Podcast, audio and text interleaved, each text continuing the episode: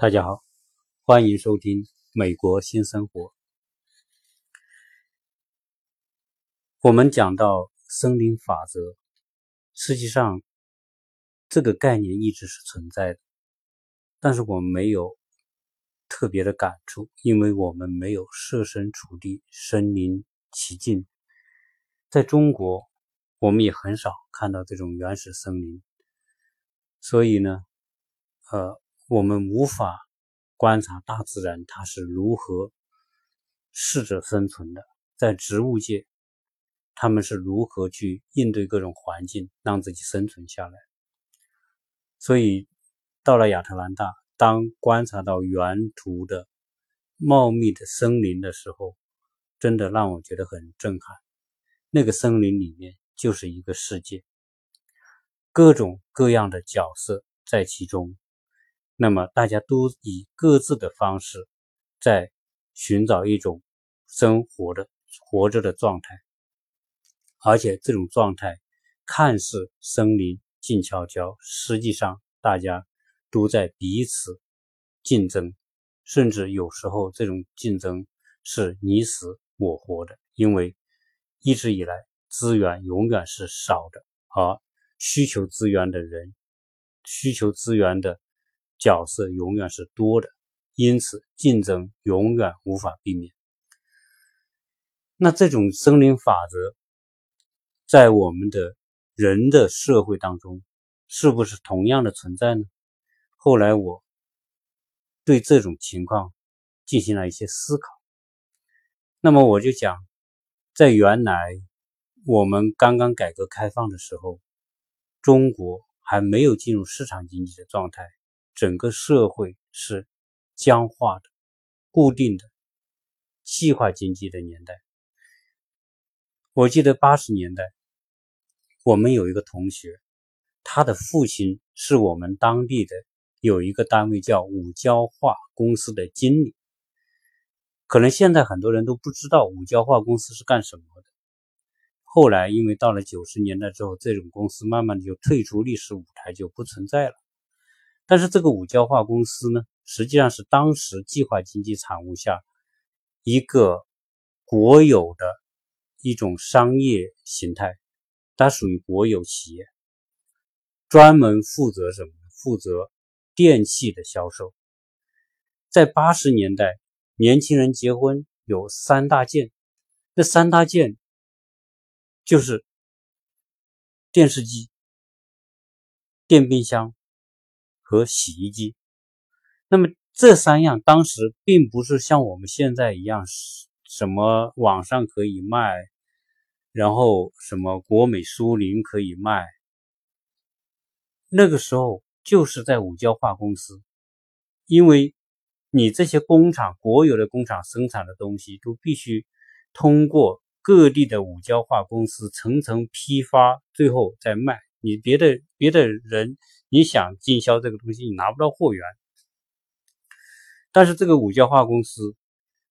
到了九十年代，慢慢的就开始失去它的意义了。因为九十年代我们国家的市场经济改革开放，从八十年代初到九十年代，经历十年的培育发展，到九十年代进一步改革开放，邓小平南巡，改革开放之后。那么民营经济开始快速发展，原来很多渠道都被国家管控的，需要凭票的、凭计划的东西，慢慢被打破了。市场被打开之后，被开放之后，那么就引入了各种机制，民营的资本、民营的企业开始做原来只有国营企业才能做的事情，因此就出现了很多经销商、批发商、代理商。这些都是民间资本自己自发的来进入市场。这些民营资本、民营的个体户，或者是那些呃不属于原来国家体制下的这些这些公司，他们以各种方式去跟原来计划经济下的那些类似于五交化公司这样的企业去竞争。自然这些五交化公司们就失去了它的，它就没有竞争力，因为他们是原来是按照计划在买和卖的，现在发现市场渠道里面出现了很多民营的、自营的、私人的这种企业也在卖同样的电器，他们以各种各样的手段从工厂里面里面拿到这些产品，然后以更低的价格卖给消费者，而且提供更好的服务。所以在八十年代，我们经常到一直到九十年代都会说这个双轨制价格的双轨制，就是说有几种价格渠道啊，就是因为他们的当时慢慢的垄断被打破之后，那么很多的呃渠道就开始市场化，那么是民营经济、民营企业一进入这个电器销售行业，那么原来的。国有的五焦化公司就失去了它的市场竞争力，慢慢到九十年代就退出历史舞台。所以到九十年代开始，这以后这一类的原来国营的国营的那种所谓的公司，计划经济下公司，慢慢的都消失了，而取而代之的是充满活力的民营的这种企业。那么后来就出现了我们知道的。类似于国美和苏宁，他们是干什么？他们就专门就是从个体户起家的，卖电器的，开一个店，慢慢的就开两个店，开三个店，最后开成这种连锁店。由于随着他们的销售量越来越大，他们可以以更大的拿货量、提货量，从而跟厂家去讨价还价，拿到更低的价格，便进入一种。竞争力的良性循环，所以后来九十年代末，那么一直到两千年之后，我们就开始出现了国美和苏宁这种模式的那种大规模的连锁化的专门的专业的电器商场。那么在其他领域里面也出现了类似我们说的建材的专业的超市、建材的专业的市场。或者专门卖其他行其他东西的市场，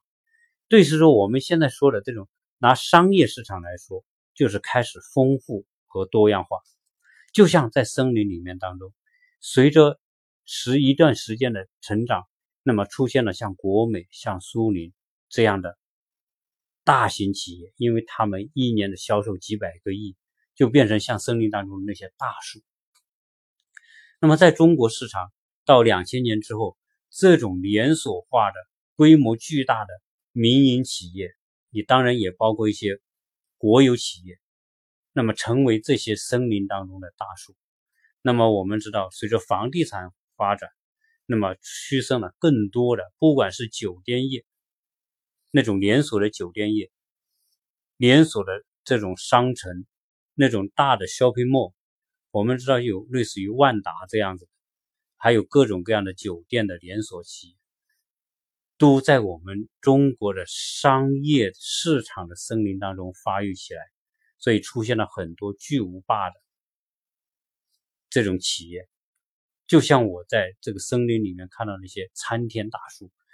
一米多直径的，三四十米高、四五十米高的那种大树，挺立在这个森林当中，他们是这些森林当中的佼佼者。但是呢，在这个商业森林当中，市场的森林当中，仍然有很多各种各样的企，我们认为规模不大，但是仍然很有竞争力的企业。那么这些企业就是我们说的，比如说美发的连锁店、美容美体的连锁店、专门卖儿童用品的商店。但是我们可以看到，从两千年之后。中国就快速的进入了一些专业细分领域的连锁化经营，可能那些企业不一定很大，但是它是由众多的小店构成的一个网，所以在两千年之后，实体化的网络化经营、网络化的实体店又产生了在这种市场森林当中的。相对更规模更小，但是仍然充满活力的那样一些品牌化的连锁企业，那我们最身边看到的就是那些做美容的、美发的，对吧？包括那些呃日常的这种服务都开始连锁化，他们也活得很好。那么到后来，我们会看到各种各样的社区店，社区店也开始连锁化，类似于说像真功夫这样子的这种吃的连锁、餐饮的连锁店，也做得很好。所以有些地方可能有些连锁店是在一个省。甚至就在一个城市里面有几个省或者几个省，而在这种市场森林里面出现了这样的这种品牌化的。当然，我们说的是流通渠道这一块。当然，在国际上，我们知道沃类似于沃尔玛这样的、梅西百货这样子的、百思买这样子的商场，在美国、在欧洲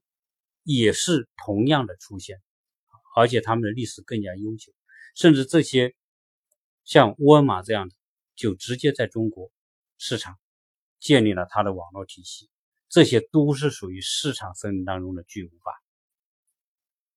但是当初我们我们认为，像沃尔玛这样子的，像国内的那那些众多的家乐福那种的，是吧？那种巨型的商业巨型，他们的地位是否是无可动摇？像后来兴起的万达，它既有酒店集团，那么又有商场，又有写字楼，律师这样的巨无霸。随着房地产的发展，那么它又出现了这这种的房地产公司，他们经营着像碧桂园这样，他办学校、办酒店、开发房产，出现了类似这样的巨大的巨型企业，销售额都是几千个亿。上市的市值都是很高。那么后来国美苏宁到了两千零一二零一零年之后，就基本上就消失，就衰落了啊，因为其他的业态起来了。在这个市场森林当中，我们看到一波一波的这种新兴的这种品牌的崛起，但是呢，基本上那都是传统的模式，传统的巨型企业。这些巨型企业，我们说按传统的方式是否很难挑战他们，对吗？不管是像万达这样、像碧桂园这样的地产公司、恒大这样地产公司、国美和苏宁这样的实体的网络店，好像我们似乎没法去挑战他们啊。类似于家乐福这样子、沃尔玛这样子的啊，你怎么去挑战它？他们已经构成一个。一个大型的这种商业网络控制了它的市场的份额，结果这种市场森林随着时代的演进又出现了新的业态。就像我我观察到森林里面，你那些巨大的树木占据了整个森林当中的重要位置，是否别的树木小树要要战胜它是不可能的。所以有很多小树只能是一种另外一种状态，在一个点把根扎得很深，然后把树长得很高。就像我们说的那些小型的、新兴的、连锁化的、专业化的那些公司、那些企业或者那些商业业态一样，丰富多彩啊！你随便做早点的都有这种连锁的，做餐饮的连锁的去多了去了。做服务业的，做儿童学习的，你像像类似于新东方，后来各种各样的培训机构都是连锁化的，都是这个市场森林当中大大小小的树木，他们都活得很好，可能他们也可以达到大树那么高啊，占据自己的那一点位置和空间。好，所以在同样的业态，实体店要后来在后来要发展壮大，似乎变得很难。那么有没有其他的方式可以找到一种方式能够颠覆呢？就是我上一次讲到的，在森林当中以树木的方式去竞争，似乎非常的艰难。结果就派生成了一种植物，叫爬藤。这种爬藤植物，它快速的生长，借着原来的森林树木，一直爬着它们身上往上爬，最后一直往。树顶端走，甚至把最后把整个树的外观全部被这些爬藤爬满。这些弱小的爬藤以它独特的方式，最后把那些参天大树都给包裹起来，因为它这些藤一直可以伸展到这些参天大树的叶的叶子的外面，而且从这棵树爬到另外一棵树，整个最后就连成一片。像一堵墙一样的这种爬藤植物，把整个森林都覆盖掉。那么这种植物的现象，就是我们说的森林当中生命力极强的另外一种生存模式。这种生存模式在市场当中是不是出现呢？对，照两千年以后，即互联网开始形成一种新的生态系统。快速的，虽然曾经经历了互联网的泡沫，但是互联网泡沫之后，经过调整，互联网快速的常态化，快速的规模化，快速的变成市场商业体系当中的空气和水。那么就出现了什么？类似于说，像国内的阿里巴巴，像国内的京东，像国内的当当，以及众多的。基于互联互通的这种新技术之下的新的商业业态，那么这些商业业态就像爬藤，在美国我们也看到类似于亚马逊这样子的，易贝这样子，他们都是那些市场森林当中的爬藤，它不是传统模式的参天大树，而这种爬藤刚刚开始非常弱小，但是阿里巴巴。从两千年到现在，总共的时间不到二十年。从弱小的爬藤的那个苗开始长起，到现在，它已经远远把国美、苏宁这些传统的商业企业甩在后面，甚至把巨无霸的万达类似这样的这种商业企业远远的甩在后面。今天万达，我们知道它的发展遇到了障碍和阻力，是因为它传统模式，它有天花板。它虽然非常大，对，就像我们说那些树，森林当中的树木，它再强、再高、再大，它也有天花板。而那个万达就是新的时代的市场森林当中的，它的天花板也出现了。那么国美、苏宁的天花板也出现了，他们后来就衰落。那么类似这样子的这种呃触及到他们天花板的很多的业态，都找不到新的空间。但是我们看到爬藤型的这个爬藤，真的就跟自然界当中它就是一张网，不停的延伸，就像互联网一样。从一棵树爬到另外一棵树，最后把整个森林都可以包裹起来。那么，今天的互联网，我们说，以阿里巴巴这个体系形成的那种巨大的体系，从阿里巴巴、淘宝、天猫，再到它所派生出来的支付宝、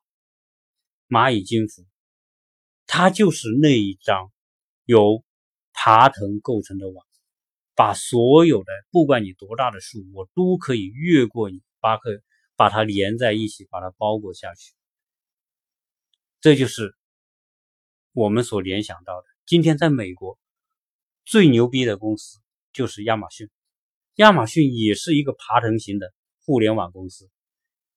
在网以网上的网购的模式发展起来的。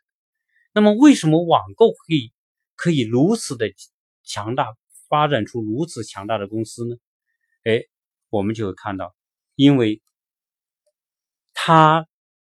的模式适应了一个新的，每一个消费者通过一张互联网连在一起。那么我们说，商业竞争、市场竞争，本质上是客户资源的竞争。不管你从事哪个行业，你要有很好的。发展势头，你必须要有很好的占有很好的客户资源。只有你手握客户资源，你才能立于不败之地。那么传统的商业业态为什么干不过互联网的这种新的商业模式呢？就是因为传统的商业业态它是一个具体的、有形的，靠人的行为能力，通过行为来触及的。比如说，你要购买个东西，你要跑到个商场，你去万达，你要去购，你要去转，要去走，要去寻找，你要通过。地理空间的移动，但是移动互联网出现之后，人们只要通过手指在荧幕上就可以实现，在以极其方便的方式就可以去寻找到他要看的东西，而且这种趋势通过虚拟现实、AR 和 VR 这种新的技术，他戴上那个眼镜，连通互联网。他就可以以一种虚拟的方方式看到现实当中的一切，他是脚不用出出门，他可以躺在床上就可以看到地球的另一端卖的东西的场景是什么，而且这种场景跟每个人每一个人可以轻易的跟它连接上，这就是互联网转变了这些商新商业模式。跟消费者联系的方式，原来要靠你走出去，原来要靠做广告，然后你去买。原来我在巨人集团九几年、九五年的时候，我在巨人集团当策划总监，策划老黄金、老白金、巨人大行动的时候，三大战役的那时候，那些都是传统的广告方式，投砸电视广告，砸完电视广告之后，让别人知道，然后再去商场购买。那现在还需要这样吗？现在你打电视广告还有用吗？没有用。那么现在都是草根模式，通过事件、媒体的故事的传播、营销，触及到每一个人。所以现在一个新生事物可以一夜之间让全球都知道，这就是新的新的时代，互联网时代它的本质非常快速，触及到每一个人，而这每一个人都是消费者。所以，为这个解释了为什么互联网的这些商业企业，经过短短的十几年的发展，就可以战胜像沃尔玛这样的几十年的雄居世界商业第一的那种老大地位的企业，轻易的就被亚马逊、被淘宝、天猫这样的企业给干掉。不说干掉，最起码现在的阿。沃尔玛是已经到了没有办法突破的程度，而且而且每年以很大的数量在关掉传统的店门店啊，因为消费者还是地球上这些人，大家现在改变了新的方式，用互联网可以连通到每一个他要的那些商品，所以传统的模式逼迫转型，所以苏宁为什么要做云商？要改用互联网方式，是因为他知道，他不这些传统的商业业态不改变，意味着它必然会消亡。就像说，在森林当中，可能你是两百年前长成的大树，但是有可能再过多少年之后，虽然它的命也很长，但是它终究有一天要消失，因为它的生存的能力不如爬藤那么厉害。现在这些传统的商业企业就不如互联网的。那种企业厉害，虽然互联网企业里面会死掉很多，就像森林当中很多很多爬藤试图变成一张巨大的网，但是也有很多爬藤会死掉。但是无论不管怎么样，这些爬藤已经成为可以跟参天大树竞争，甚至打败参天大树那样的新的物种。所以，我们今天看到的这种市场。商业的竞争，真的跟我所看到的森林当中的这种状态，真的是如出一辙。所以，那也可能说，今天的爬藤，明天会不会消失呢？如果它不演进，它肯定会消失。所以，这些爬藤以它更灵活的方式在演进。那么，它的方式就是如何牢牢的抓住每一个消费者。互联网提供了这种条件，让它。触及每一个消费者，从而以另外一种方式来获得客户，成为客户的入口。那么现在最大的入口就是互联网的入口。传统的门店，你比如说万达这样的商业企业，是一个平台，是一个实体化的商业平台，这里面开着很多很多的店。我们卖建材这个领域里面有红星美凯龙和居然之家，它也是一个实体平台，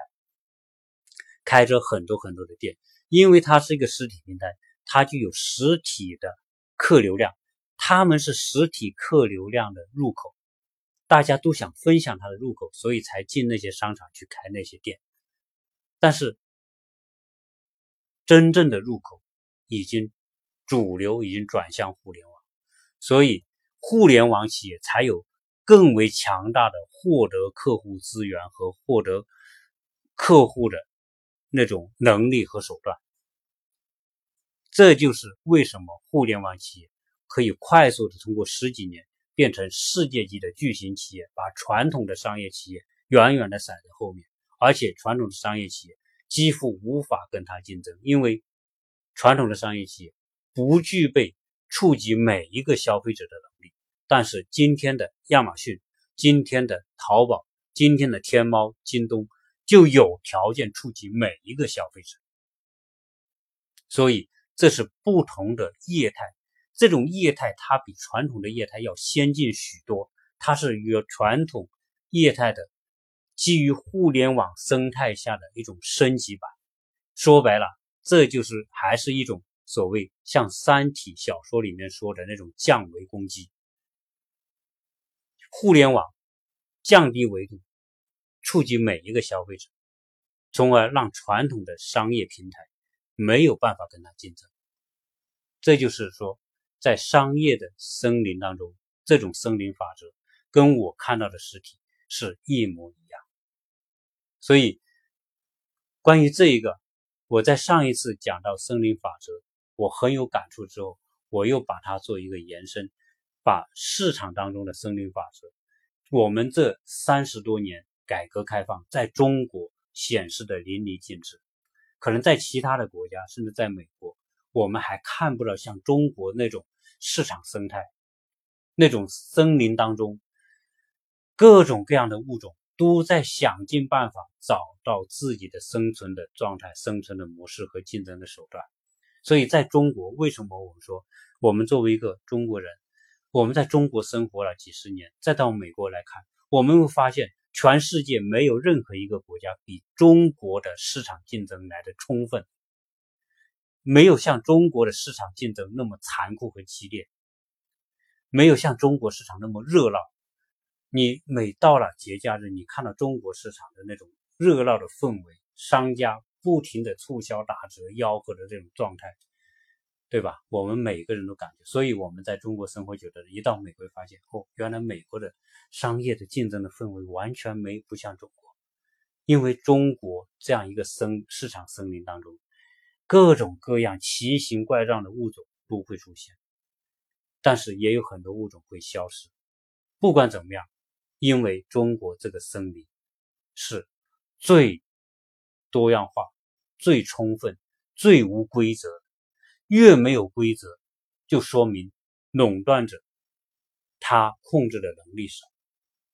而不像美国，美国它相对变得有序。我在前面好几期节目里面讲了，美国的市场环境、市场竞争，特别是传统行业，美国基本上已经固化了。你在传统领域里面要创一个新的品牌，要去跟那些老牌的这种。垄断者竞争几乎没有机会，但是在中国，仍然我们看到很多人在传统的领域里面竞争，仍然找到机会。他可能是传统领域，他借助新的手段，不管是连锁的模式，还是跟互联网结合的模式，我们都会看到中国的创新在全世界。当然，我说的创新，不说是高科技，中国高科技的创新跟西方是有距离，但是在中国在市场竞争手段上的创新。我认为比西方国家来的更加的激烈，更加的彻底，更加的无序，以及更加的残酷。这就是当今中国的市场的森林法则。那么，中国的这种市场森林法则当中，可以磨练人，可以锻炼出很多的新兴的品牌，但是也会令到很多在这个竞争当中的尝试者消耗大量的精力、物力、财力，最后成为别人的养料。这个永远都没有办法改变这种状态。只是在中国，更这种森林法则是淋漓尽致，比世界其他的国家都要更加的充分。这是我对森林法则所感受到的内在的这种感受。希望这个跟大家做一些分享啊，可能有一点